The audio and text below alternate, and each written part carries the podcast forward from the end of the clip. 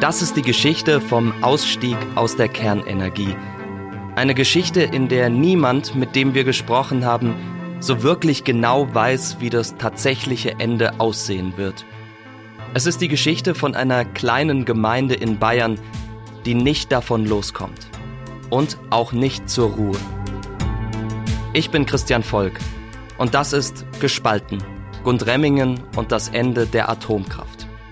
Ein Podcast der Klasse 58b der Deutschen Journalistenschule in Zusammenarbeit mit der Augsburger Allgemeinen.